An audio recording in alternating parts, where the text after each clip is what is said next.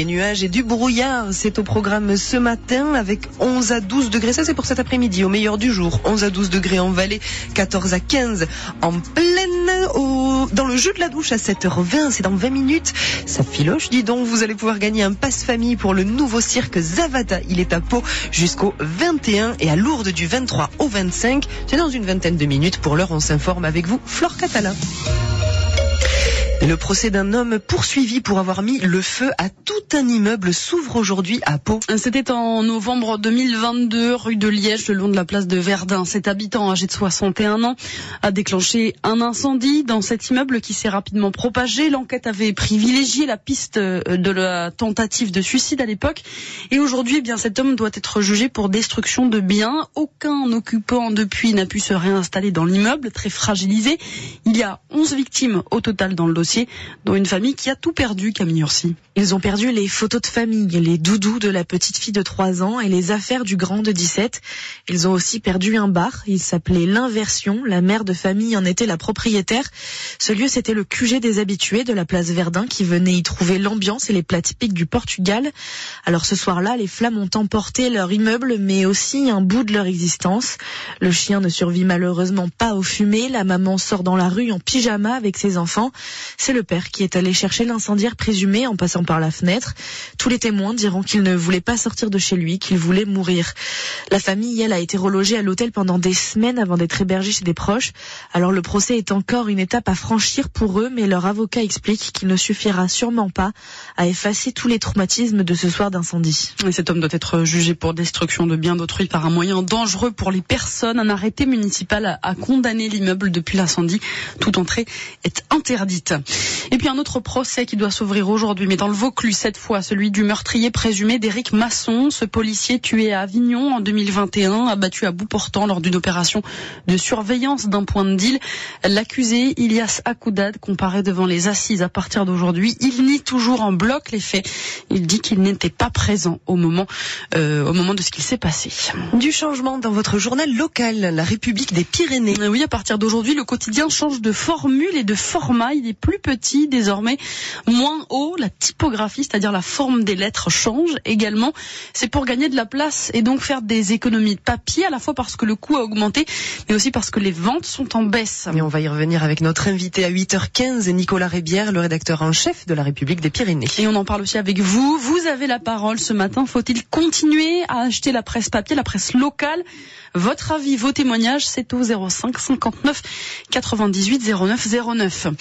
Une nouvelle action des agriculteurs des Hautes-Pyrénées cette nuit. Ils ont à nouveau visé les grandes surfaces comme ils l'avaient fait aussi vendredi et samedi soir avec du lisier, des pneus, des palettes, des branchages déversés devant les entrées livraison des intermarchés, Leclerc, Lidl, Aldi, à Tarbes, Orlex, Maubourguet, Vic en Bigorre entre autres. Ils étaient une centaine de paysans mobilisés à l'appel des jeunes agriculteurs cette nuit. Il est 7h04, vous écoutez France Bleu Béarn Bigorre. Une grève SNCF peut-elle en cacher une autre? Oui, la mobilisation des contrôleurs qui a mis la pagaille sur les rails ce week-end se termine ce matin avec euh, reprise normale du trafic. Mais une nouvelle menace plane sur le week-end prochain, une grève des aiguilleurs cette fois, à l'appel du syndicat Sudrail, dont les revendications sont à peu près les mêmes que celles des contrôleurs, Cyril Ardo. Le syndicat réclame une augmentation de 300 euros par mois, des recrutements massifs et l'amélioration des conditions de travail. Sudrail évoque une grève pour l'intérêt collectif car selon ses représentants, on supprime aujourd'hui des trains par manque notamment d'aiguilleurs. Sudrail dénonce aussi sur son compte X, anciennement Twitter, l'absence de mesures prises par la SNCF pour éviter un nouveau conflit social et déplore n'avoir eu aucun contact avec la direction depuis le dépôt du préavis de grève fin janvier. Moment, il est encore trop tôt pour dire si le mouvement sera massif et même si le préavis sera maintenu.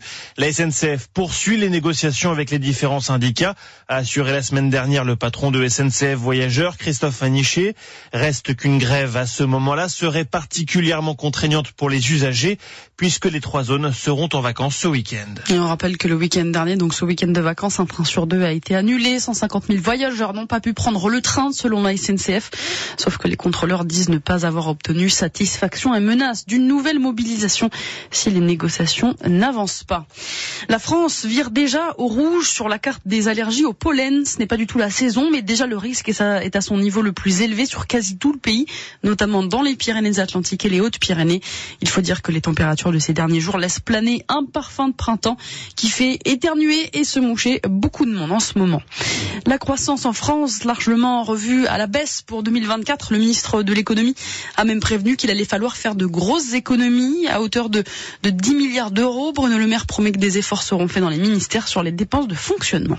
Des chars et des carnavaliers hauts en couleur ont fait vibrer toute la vallée de Josbé hier. Ah ouais, le carnaval de Géronce qui a rassemblé des milliers de personnes dans une pluie de papier crépon et de confettis. Vous avez les photos des meilleurs costumes et des plus beaux chars sur francebleu.fr.